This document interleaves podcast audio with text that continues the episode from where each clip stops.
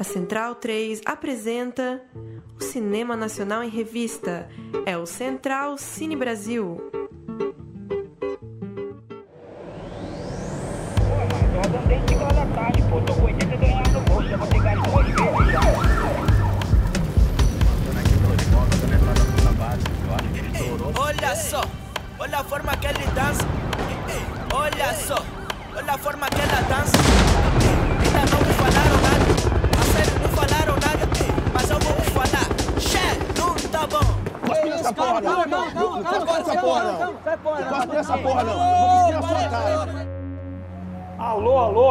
Ouvintes da Rádio Central 3, começando mais um Central Cine Brasil, todas as semanas falando sobre cinema brasileiro aqui para os amigos, queridos amigos ouvintes da Rádio Central 3. Meu nome é Lucas Borges, apresento esse programa de número 195 com Ju Heredia. E aí, Ju, tudo, tudo certo? Tudo em paz?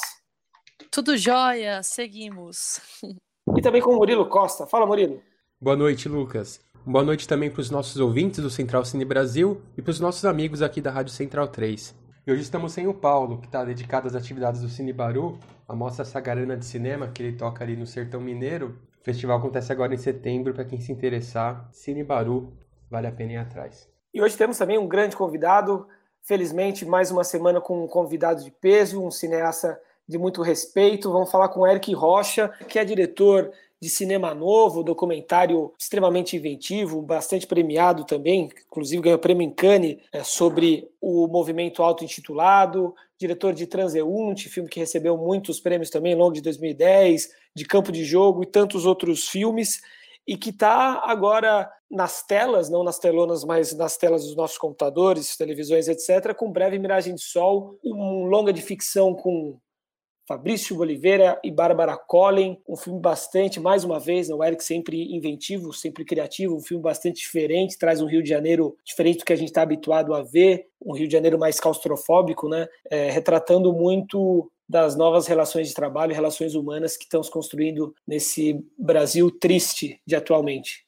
Está no ar no streaming, filme que rodou o Festival do Rio, sendo premiado, que foi para fora do Brasil, foi para Londres, foi para Estocolmo. Um belíssimo filme que a gente pode assistir nos próximos dias através do Globoplay. Como vai, Eric? Muito obrigado por nos atender. Parabéns pelo filme. Valeu, Lucas. Prazer é meu. Estamos aqui, estamos aqui vivos, respirando aí, vivendo o dia a dia, né? É isso, aos trancos e barrancos, mas seguimos. Pois é. Ju Heredia, quer fazer a primeira pergunta? Boa noite, ouvintes da Central Cine. Boa noite, Eric. Novamente quero agradecer a sua presença aqui para esse bate-papo. Parabéns pelo filme, eu gostei muito. Como você mesmo colocou em outras entrevistas, o filme ele tem várias camadas, né? Uma das primeiras coisas que né, já, a gente já percebe que o grande tema ali é a precarização do, do trabalho, né? E aí, conforme o filme vai seguindo, a gente vai conhecendo esse trabalhador, o Paulo, né, como taxista, e a gente vai começando a ver as outras camadas, a questão mais psicológica, enfim. O filme começa a se aprofundar mais. E para uma pergunta mais introdutória, para o pessoal que está ouvindo, os nossos ouvintes, eu queria que você falasse como que esse tema, por que, que te motivou a fazer? Como foi esse processo de você parar e pensar, não, eu, vou trazer esse tema do trabalhador do, do táxi, enfim, toda também tem essa coisa da uberização do, do trabalho que a gente está vivendo. E eu gostaria que você comentasse sobre isso. Então, Ju, esse filme ele nasce da minha observação e da minha escuta da cidade que eu cresci e vivi grande parte da minha vida, que foi o Rio de Janeiro, né? Então, ele, ele nasce dessa relação com a cidade e da relação com esse trabalhador, esse trabalhador que na verdade é o, é o Paulo, é a individualidade dele, é a subjetividade dele, né? Com, a, com, o drama que ele tem, que ele vive, mas na verdade ele representa milhões e milhões de pessoas no Brasil, milhões e milhões de trabalhadoras e trabalhadores, né? Por que, que eu me interessei em falar desse homem trabalhador? Porque essa é a vida cotidiana, né? Essa é a vida de grande parte da população brasileira que vive sufocada por esses problemas cotidianos e históricos, né, né que tem a ver com, com, que tem a ver com isso, né, que tem a ver com essa viver numa cidade uh, massacrante, numa cidade que onde existem muitos níveis de violência e viver esse estado diário de sobrevivência e de luta para cada um existir, né? Eu acho que o Paulo ele é ele é o Brasil, né? O Paulo é o corpo Brasil, né? Ele, ele vive, né? Essa essa como você falou, né? Ele vive, ele, ele, ele, ele trabalha em um táxi. Ele, ele, não é um taxista, né? Eu digo que o Paulo ele não é um taxista, ele está um taxista. É uma, é uma, é uma situação provisória, é uma, é uma medida que ele toma de, de dirigir um táxi para tentar resolver o problema dele imediato, da própria sobrevivência, né? Até porque o Paulo, na minha cabeça, né, do que está atrás do filme, ele é um jovem, né, de cerca de 40 anos que fez universidade. Ele é um homem negro brasileiro, trabalhador, que, te, que, teve a possibilidade de fazer a universidade e fez a universidade e, e trabalhava comunicação num, num, grande jornal, assim, né? E ele ficou desempregado devido à crise que assola o nosso país, né? A crise que vem se intensificando cada vez mais, né? Desde o golpe de 16 no Brasil, né? Primeiro já com a crise da Dilma, no final do governo dela, e principalmente a partir do golpe de 16. Então, esse filme é feito muito a partir desse impacto do que, que foi a, o golpe contra a Dilma em 16 no Brasil, né? E esse processo de, de lutos e de perdas que o Brasil vem sofrendo. O filme acontece nesse contexto. E o Paulo, ele é um, ele é um homem que está dentro desse... Ele vive esse momento histórico do Brasil, né?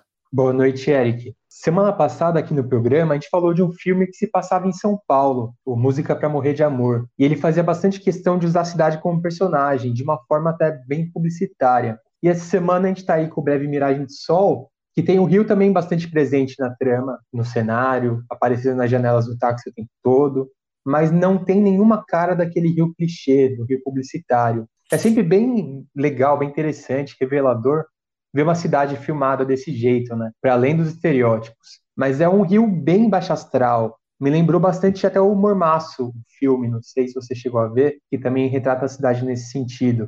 Uma cidade caótica, nervosa, as pessoas tensas, as situações frias. Até estava pensando, a única cena na praia no seu filme é filmada à noite, enquanto a gente vê o mar, os personagens estão falando de morte, de tiroteio. E assim, faz bastante tempo que eu não vou ao Rio, mas a gente vê pelo noticiário, pelos filmes, tudo que eu citei antes, e minha impressão assim é que o Rio de Janeiro era a cidade maravilhosa apesar de tudo. E fica a pergunta, né? O apesar de tudo engoliu todo o resto? Você acha que tá muito bad vibe assim o Rio? Como que foi mostrar esse Rio de Janeiro lado B, esse Rio de Janeiro feio e precarizado de repente? é, é, o Rio de Janeiro, mas é também várias metrópoles da, da América Latina e até do mundo. Né? As grandes metrópoles são feias. Não conheço assim, as grandes metrópoles, é, elas são feias também, são ruidosas, são caóticas, né? como São Paulo também é, né? como Buenos Aires, como Bogotá. Né? São cidades pulsantes, muito vivas, mas que estão é, que vivem uma o homem não construiu a cidade para ele habitar na cidade né? Justamente ele não consegue né? O, a, o ser humano né? O, é, inventou que construiu uma cidade para ele não habitar a cidade né? As cidades elas são muito opressoras de modo geral. Principalmente a cidade o centro de uma cidade como o Rio né? O filme acontece em grande parte no centro na zona norte né? É uma cidade real né? É uma cidade que acontece nesses detalhes acontece nesse nesse caos é uma cidade que é pouco mostrada, né, como você falou. É, em geral, o Rio ele é mostrado de uma forma luminosa, é, ensolarada, né, cartão postal, uma forma idealizada, né. Aqui a gente mostra a cidade. É um filme eminentemente noturno, né. Grande parte do filme é noturno, acontece na noite. Então essa outra cidade que ela não é vista, né. Essa outra cidade que é a cidade real, não a cidade ideal. o real não é o ideal, né. O real é contra o ideal. Então essa é uma cidade que está ali, como eu falei, né, uma cidade onde existe um fluxo refluxo de trabalhadores é, é, é, vivendo e trabalhando, inclusive na noite, como é o caso do Paulo, que está na correria dele, né? Que está na correria dele, na sobrevivência, e está correndo atrás dos sonhos dele também, né? Está correndo atrás de se reencontrar com o filho, né? de poder pagar a pensão do filho, reencontrar com o filho, está com saudade do filho. E no meio dessa dessa escuridão, né, e dessa cidade em alta voltagem, essa cidade muito tensa, como é o Rio de Janeiro, é um faroeste do terceiro mundo. Dentro dessa cidade existem os momentos também de respiro, de afeto, né, que, é, que são as próprias breves miragens de sol, né, digamos, né, os pontos de, de brecha, de escape, onde Paulo consegue respirar, sentir a saudade do filho, pensar no filho, se encontrar com a Karina, que é a passageira que ele encontra, né, Karina que é a enfermeira. Então esse corpo, né, exausto desse trabalhador, esse corpo que está resistindo, que está sendo atravessado por toda essa guerra, eu diria, uma cidade que tão intensa quanto o Rio e tão, tão contraditória, esse corpo que está no meio desse furacão, sendo atravessado por, por todas essas energias, essas forças, esse corpo também ele é um corpo que ele é um corpo que resiste, um corpo também que dança, um corpo que ama, um corpo que sente saudade, né? Um corpo que está tentando seguir a vida dele da forma como ele pode, como ele consegue seguir, né? No caso Paulo. Então, eu acho que é isso, assim, sabe? É um Rio de Janeiro que, da noite, da cidade, da zona norte, do centro, da zona sul também, né, que é a parte mais rica da cidade, mas é um homem que está em pleno movimento nessa cidade. Ele está sendo atravessado por, pela cidade, né, por toda essa polifonia da cidade. Aproveitando esse, esse papo de vocês dois agora, esse tema, de fato não é um filme de, de paisagens exuberantes, né, de, de, grandes cenários, é um filme que se passa muito dentro do carro, né, trânsito, enfim, essa realmente essa, essa rotina desagradável da cidade grande. Me chamou muita atenção a, a câmera fechada, né, as expressões faciais o tempo todo ali, mostrando esse drama que você citou agora, né, Eric, do, das, das pessoas convivendo na grande cidade. Gostaria que você falasse um pouco sobre isso, sobre essa câmera fechada, essa, essa expressão facial e quão desafiador foi dirigir os atores é, nesse modelo de, de, filmagem, se isso foi pensado desde o início para a proposta de filme que você tinha mesmo. É, essa é uma questão bem interessante, né? Como você falou, né? A fotografia do filme, uma fotografia muito corpórea, né? Epidérmica, que está muito no corpo e no enclausuramento desse personagem, na solidão dele, tendo em vista que 80% do filme é dentro do carro, do táxi. Então a, fotografia ela tá com Paulo, ela, ela, ela, é uma fotografia que incorpora, é uma fotografia e uma câmera, né? Que, que incorporam o próprio personagem. A câmera está respirando com ele, está sentindo o mundo com ele. Meu maior desejo era jogar o espectador para dentro daquele táxi, para ele vivenciar esses fluxos e essas, esses trajetos com o Paulo, com os sobressaltos dele, com a respiração dele. Isso era muito importante, né? Esse é um, é, o, Breve Miragem de Sol é um filme de rua, né? É cinema de rua. Essa câmera é muito viva, né? E como você falou, ela está colada com o personagem e ela vira o personagem também, né? Então isso é muito é muito importante, né? A fotografia foi foi feita pelo Miguel Vassi, que é um, é um grande amigo meu, é um fotógrafo excepcional, assim, é um dos melhores câmeras na mão que eu já vi assim no cinema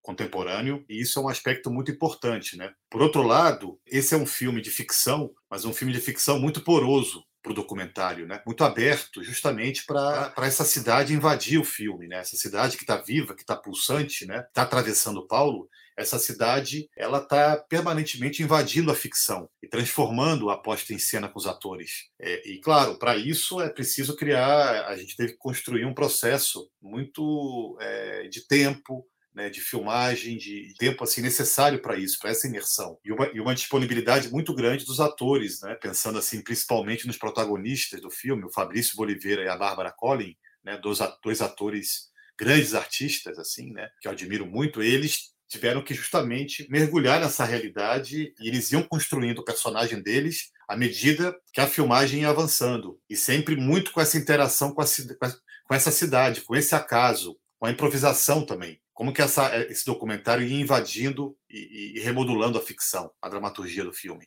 Então, isso foi um processo muito vivo de realização do filme. A gente filmou um filme de ficção com um espírito muito documental. E essa questão da solidão, que é uma questão chave no filme, né? Eu acho que essa pessoa, esse ser humano, esse cidadão que mora numa grande cidade, está o tempo todo sofrendo uma certa, digamos assim, uma certa opressão em relação à sua subjetividade. A grande cidade, o que ela quer fazer é achatar a subjetividade das pessoas. E acho que o, esses personagens eles buscam justamente a própria individualidade deles. Né? Eles, eles, tentam sobreviver e resistir a isso, é, porque eles estão tentando encontrar o lugar deles no mundo, né? pensando tanto no Paulo quanto na Karina. Né? E o encontro deles é um encontro que é justamente uma dessas breves miragens, é um momento de alento, de respiro, né? onde um, onde eles conseguem compartilhar a solidão deles. Eles criam uma cumplicidade. Então, no meio dessa cidade em guerra, dessa cidade tensa, também é possível a criação desses afetos, desses momentos de, de, de prazer e de, de, encontro, de afeto, né, de poesia. Ou seja, eu acho que o Breve Miragem de Sol é um filme que tenta olhar de alguma forma a poesia, como que a poesia pode fluir, fluir no meio desse inferno. Nossa, total. Eu até antes de continuar minha outra pergunta, eu queria muito comentar que realmente essa a fotografia, essa câmera, assim, eu me senti dentro daquele carro literalmente. Eu senti, Eric, no início do filme, uma angústia, uma agonia, e, e eu não sabia explicar direito, assim, sabe? É uma tensão. Eu, todo momento, assim, eu, eu senti uma tensão. E realmente, né, quando ele encontra com a personagem Karina, assim, vamos dizer também que ele tá sensacional, o Fabrício tá sensacional, a Bárbara também, enfim. E ele encontra com ela realmente é um respiro, é um alento para quem tá ali acompanhando.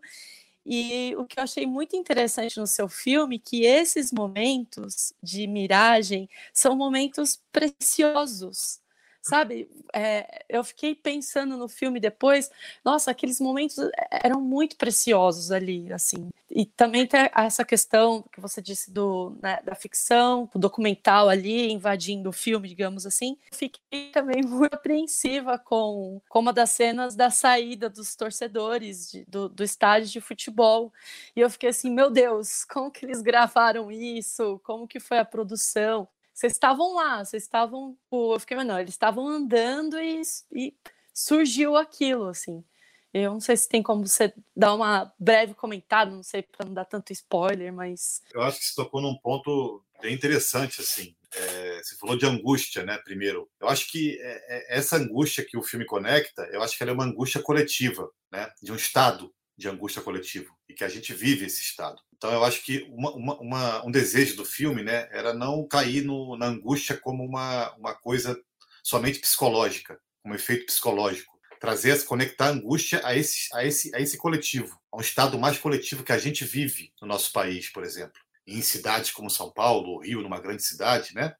A gente vive isso à flor da pele, né? Qualquer um de nós que caminha e transita pela cidade como é um trabalhador que está vivendo intensamente essa cidade, como é o Paulo, por exemplo. Então, essa, essa angústia ela é alguma coisa muito visceral, muito forte do nosso tempo, e esse risco, né?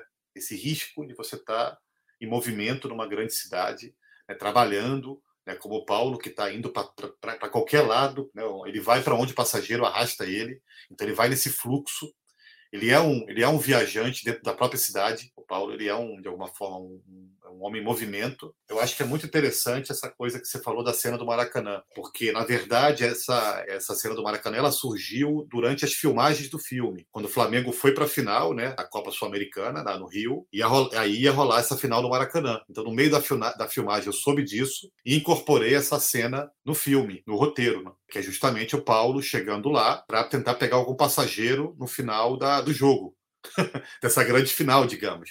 Mas o que a gente não sabia era qual, qual seria o resultado dessa grande final, porque a gente nem Então, o Flamengo terminou perdendo nos pênaltis e houve aquela tragédia toda, aquela confusão aquela barbárie toda, né? Que são imagens muito fortes de violência, e o Paulo no meio daquilo tudo. De novo, né? O documentário invadindo a ficção e criando outro espaço, né? Do cinema possível de investigação que me interessa muito, assim, né? Como que essa cena ela pode se transformar com a própria cidade. E acho que essa sensação, né, Ju, essa sensação que você falou da, da solidão, da angústia, das breves miragens de sol, conectam se ressignificam hoje, eu acho, né, nesse momento que a gente está vivendo. Não só do momento político do país, mas da própria pandemia, né? Momento pandêmico, gente, né? É um estado pandêmico de solidão, de distância, de saudade, Sim.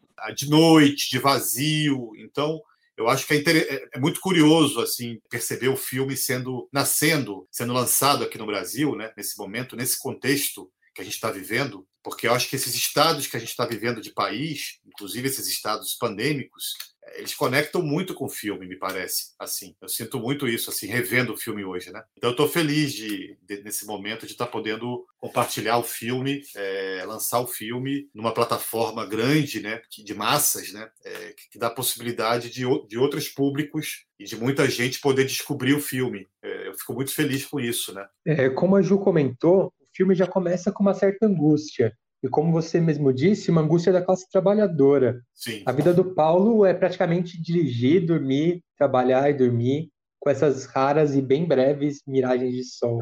E eu estava até pensando, um dos raros alívios do, dessa tensão do filme é uma cena em um boteco, com os taxistas falando da rotina, dando risada da própria tragédia. E essa cena tem esse tom documental que você estava falando também. Então eu fiquei curioso, nessa cena você usou taxistas de verdade? Se você e o, e o Fabrício, que vive o Paulo, tiveram algum tipo de laboratório, conversaram com essas pessoas para pegar histórias, porque uma coisa que me deixou bem curioso foram essas pequenas relações assim no filme.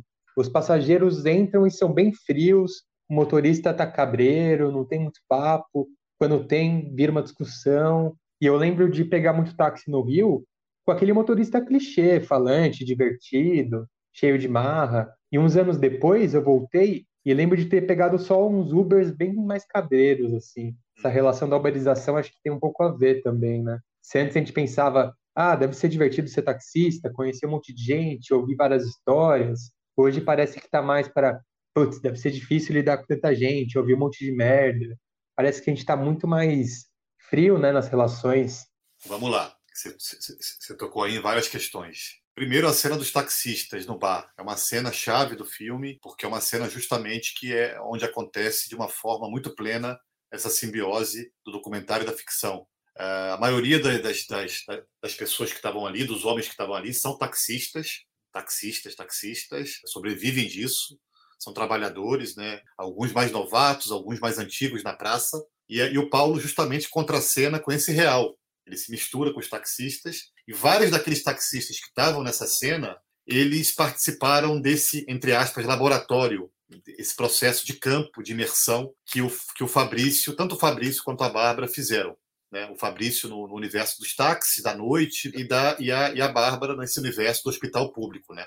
com as enfermeiras, no CTI, etc. Então, esse processo então, foi muito importante para os atores. Assim, sabe? Foi um processo muito rico, onde eles vivenciaram durante meses isso, né? essa realidade, estudaram e criaram um diário, né? Cada qual, ao seu modo, criou um diário de criação e no caso do Fabrício foi incrível, porque ele ficou. A gente montou um grupo de taxistas, inclusive o Fabrício e eu também, né? E a minha assistente, a gente participava de um grupo de WhatsApp dos taxistas, tem até algumas dessas mensagens que estão no filme, são esses áudios que permeiam o filme, então fazia parte de grupos de, de, de grupos de WhatsApp de taxistas, e pela falta de tempo, eles quase sempre falam, se comunicam com, com as falas, com, a, né, com áudio, né? não tem tempo para escrever mensagem escrita, por exemplo. Estão na correria, no rolê. Então a gente participava desses grupos. Então isso fez parte da preparação do Fabrício também, né? Esses grupos de WhatsApp. E aí ele dirigia muitas vezes é, o Fabrício, né? ele dirigia o táxi pela cidade, às vezes com câmera, às vezes sem câmera, muitas vezes sem, ele ia sem câmera, né? E ele ia encontrar os taxistas, esse grupo de taxistas, né? O João, o Lampião, é, o Fabiano, o Carlos, Roberto, para citar alguns, né? É, é, eles iam encontrar é, os taxistas nos postos de gasolina, nos bares, em alguns pontos da cidade. Isso fez parte da preparação do Fabrício, né? Foi muito, muito forte assim isso, sabe essa, essa experiência. E algumas vezes eu ia filmando, eu mesmo ia filmando ele, dirigindo pela cidade, ensaiando, né? Então foi uma preparação muito rica. E essa cena do bar que você citou, ela é ela é a expressão disso. E é uma cena que eu gosto muito também. É, essa questão que você colocou do contraste, do contraste da relação entre os taxistas, nessa cena do bar, por exemplo, e dos passageiros que, que entram e saem do, do, do carro do Paulo, eu acho que, embora exista uma situação fria né, dos passageiros, eu concordo que existe uma, uma tensão, uma distância, né? quase um abismo, às vezes, entre passageiros, entre motorista, né, entre o Paulo e os passageiros, porque eu acho que isso é real, né? acho que isso acontece. Quando a gente pega, muitas vezes, quando a gente pega um táxi ou um Uber, acontece com a gente mesmo. A gente a está no nosso mundo ali, com o celular, olhando a paisagem.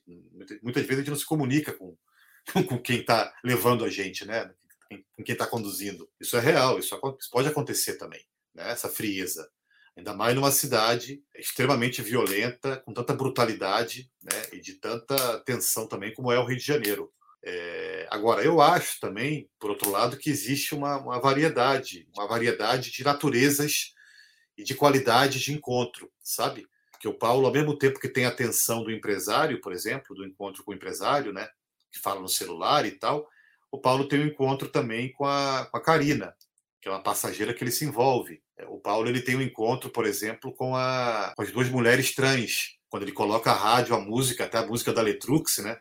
Ele coloca a rádio e tem a música e elas estão dançando e de repente a polícia para eles. Então ali, ali existe uma cumplicidade, por exemplo, também, algum nível de afeto. Quando Paulo, por exemplo, leva aquela família, uma família negra, né, uma mulher, um homem um filhinho, um menino da idade do filho do Paulo, do Mateus, existe uma, uma, uma, certa cumplicidade também. Já no caso do, do, do, dos playboys lá, dos bolsominions, lá que ele expulsa do táxi no começo, aí já é uma outra, é um outro estado.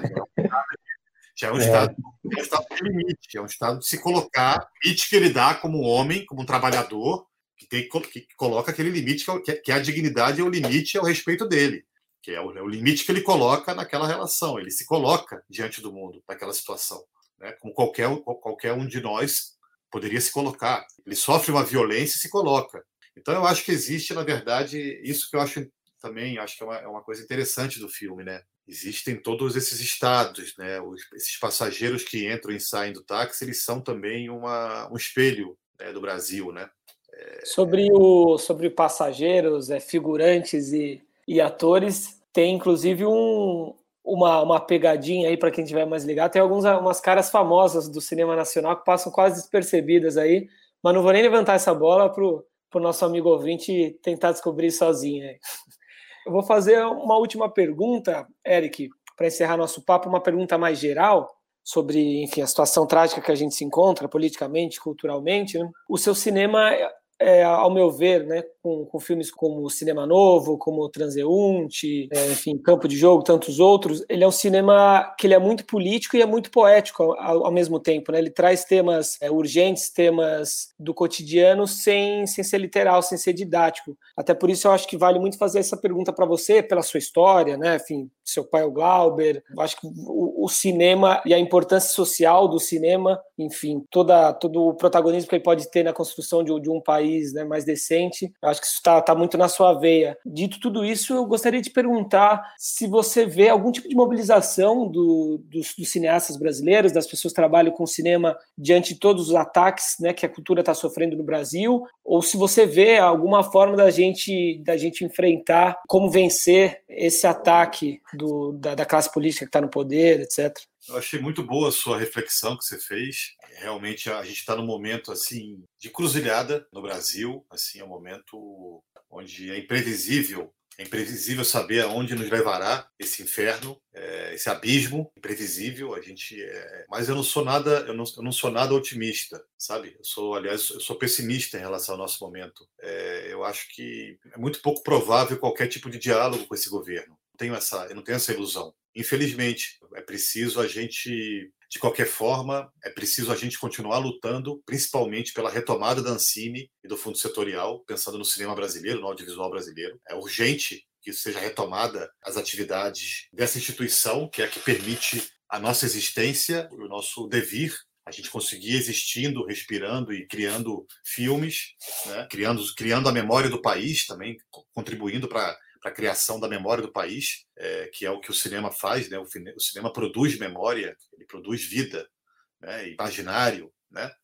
É, é, produz futuro. Né? Então, é, eu acho que é preciso lutar por isso no plano institucional. Nesse sentido, eu acho que os realizadores precisam se organizar é, de uma forma muito coesa, sabe? Com muita união. Existem vários grupos já nesse momento se movimentando. Eu mesmo estou dialogando com um grupo de realizadores independentes pessoas que eu admiro muito, assim, cineastas de todos os estados do Brasil. A gente tem, um, nesse momento, um, um, grupo de estudo que está discutindo é, várias questões para entender algumas estratégias desse momento. Né? É um grupo de reflexão e de ação, digamos assim. Então, acho que a gente precisa trabalhar nos dois planos, da reflexão né, de entender o momento que a gente está vivendo, e da ação. Da ação passa por essa questão da Ancine, que eu mencionei, né, dessa retomada da Ancine e do fundo setorial, é urgente, mas não basta só a gente pensar na Ancine e no fundo setorial baseado no modelo que existia no passado. Eu acho que é preciso, a Ancine ela tem que ser retomada, mas é preciso repensar nesse modelo da Ancine é, aprofundar a, a, vocação democrática da Ancine no sentido da melhorar, continuar desenvolvendo Ancine, entende? Não sou apegado ao passado, Ancine que existia até então. É, é, é, fundamental a retomada da Ancine, mas também repensar muitas coisas do modelo dela, das linhas de produção, onde a gente realmente possa chegar numa coisa democrática, assim, para os novos realizadores, para realizadores do Brasil inteiro, para realizadores de periferia, de favela, para outras pessoas conseguirem produzir cinema no Brasil audiovisual, não só, não só as pessoas verem, não só os filmes chegarem nesse grande Brasil profundo e ao grande público, mas que essas pessoas possam também produzirem elas mesmas. Então essas políticas precisam ser afinadas, expandidas, e é por isso que uh, esse ciclo do cinema brasileiro não pode ser interrompido, como está sendo nesse momento. Né? A gente está vivendo uma interrupção desse ciclo. A gente não pode interromper esse ciclo. A gente, a gente precisa continuar desenvolvendo o cinema brasileiro em todos, em todos os planos. Né? no plano uh, político institucional, da, da, das políticas de Estado, das políticas públicas de Estado, no plano estético também. Tudo, tudo isso tem que caminhar junto. O que eu digo é, não existe uma, nenhuma cinematografia forte no mundo sem o apoio fundamental do Estado, de entender quais são as políticas de Estado, as políticas públicas para o audiovisual, para o cinema. Desde o início desse século, praticamente, 2002, 2003, o cinema brasileiro já começou na retomada, começou na retomada no final dos anos 90, mas fundamentalmente lá para 2003, 2004, 2004, o cinema brasileiro iniciou um, um ciclo muito fértil, muito pulsante e múltiplo com todos os problemas que a gente pode apontar e questões que a gente pode discutir. Mas esse, o, que eu quero dizer é que esse ciclo não pode ser interrompido, ele precisa continuar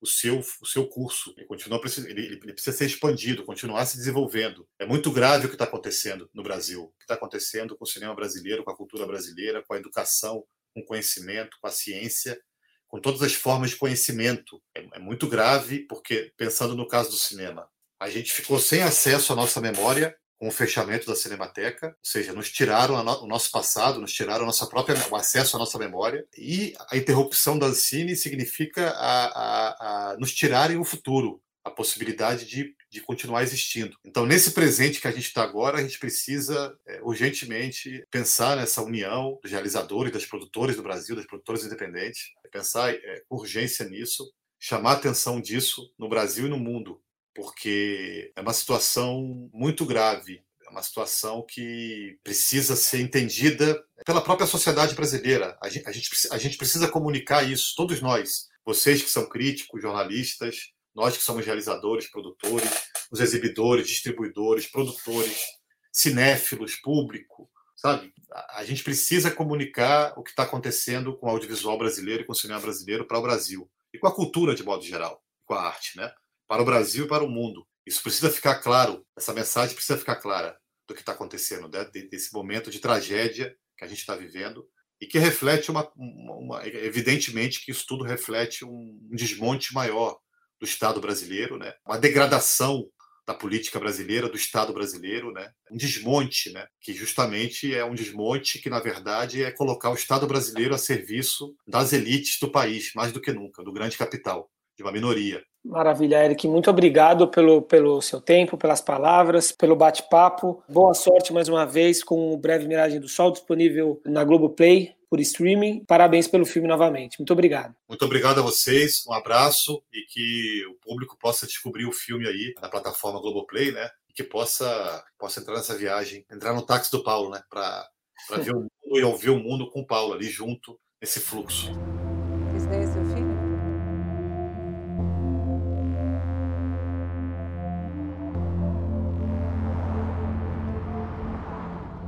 Tá lá então, bela conversa com, com o Eric Rocha. Não é qualquer dia que a gente conversa com um cineasta do tamanho do Eric, filho de ninguém mais, ninguém menos que Glauber Rocha. Imenso prazer. Acho que teve, teve muitas impressões bacanas, né? Muitas ideias interessantes que ele trouxe aí pra gente, né? Sim, eu queria muito. É, tem muitos pontos, tem muitos destaques interessantes nesse filme. O Eric, ele até colocou aí alguns pontos durante a entrevista pra gente. Eu gostaria muito de destacar três primeiro, né, gente, quem tá ouvindo assim, pode ser que nem todo mundo vai gostar, porque vai falar que é filme paradão, né? Tem aquela coisa, ah, é muito parado, é muito parado. Mas assim, o filme ele vai trazendo tantos elementos, né? Então, o uso do, do, dos planos fechados, por exemplo, né? Realmente faz com que você sente que você está ali dentro daquele carro. E essa câmera ela te traz sensação, sabe? sensação de agonia e às vezes até de tédio mesmo, do próprio trabalho ali, do, do personagem que é taxista, enfim. E uma outra questão que eu quero muito falar, assim, que eu achei muito, muito foda, é essa questão do corpo mesmo, né? Que o, o Eric, ele fala, né? Que é um corpo que tá ali, entre aspas, parado, que tá ali dirigindo, né? Mas tá ali parado, né? E de repente é um corpo que a gente vê que ele quer, né, tipo, se movimentar, que quer dançar, se expressar e que sente desejo, quer ser tocado e, e, e tocar, sabe? Isso, esses são os momentos do, do filme que realmente são muito preciosos, assim. E toda essa questão do, das questões internas do personagem, que ele precisa lidar com seus problemas, com suas questões, e ao mesmo tempo ele também precisa lidar com as questões da cidade, do que está externo, né? Então ficou uma coisa tipo de dentro para fora, de fora para dentro. Que, enfim, é, foi um filme que ter, eu terminei de assistir e fiquei pensando sobre milhares de coisas, assim. Então, é um filme que vale muito a pena.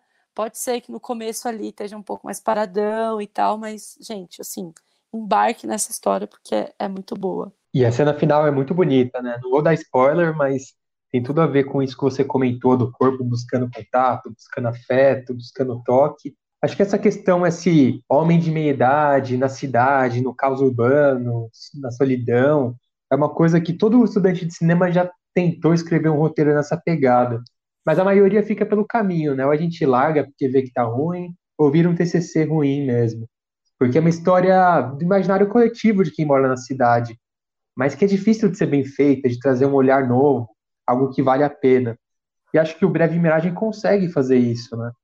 Ele traz um olhar muito bom para a realidade, esses momentos semi-documentais, tem personagens ali, como ele disse, tem o taxista de verdade, o pessoal fez laboratório, os personagens entram no táxi, comentam um pouco de suas vidas. Essas observações de realidade, esses diálogos soltos, que parecem improviso ou documentário, eles têm esse toque de vida, né? De uma cidade real que está ali, não é só aquele plano de fundo. Achei muito interessante também, gostei bastante do filme. Total, achei, ba achei bacana também, né? Engraçado como essas coisas novas do nosso dia a dia vão se incorporando na arte, né? O fato deles terem usado áudios de WhatsApp, né?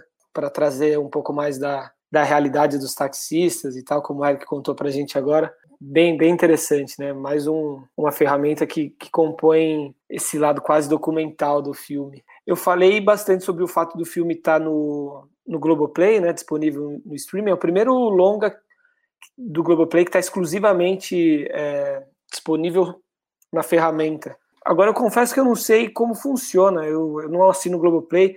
Você tem que assinar todo, todo o plano do Globoplay para assistir, ou será que dá para pagar só pelo filme? Você sabe como funciona? É tipo uma, uma net assim, da vida. Você paga, você escolhe lá o plano mensal ou anual, e aí uhum. você tem acesso a todo o catálogo, aí a tudo que está lá, né? desde as novelas antigas e programas e tudo mais.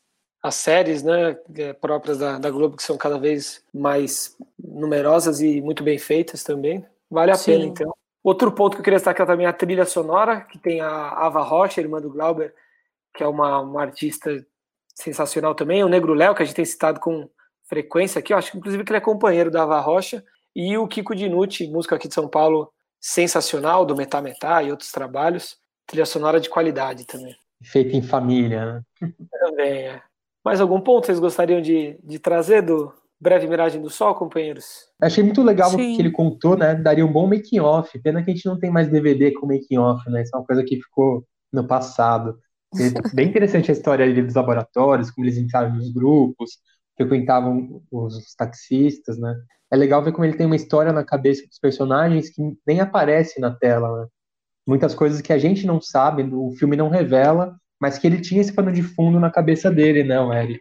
Interessante ver como a composição do personagem às vezes é mais complexa até do que parece na tela. Massa, e importantíssimas as palavras finais do Eric a respeito da, da mobilização do, do público, do, dos trabalhadores, jornalistas, críticos, né, em torno da defesa da cultura e do cinema também. É uma pessoa que tem muito gabarito para levantar essa bandeira aí. Acho que o pai dele ficou orgulhoso desse, desse discurso final. Eu também achei. Do, do, acho que fica orgulhoso do, da obra dele. Do filme né? também, é. é. Tá, tá à altura, né, do, do papai.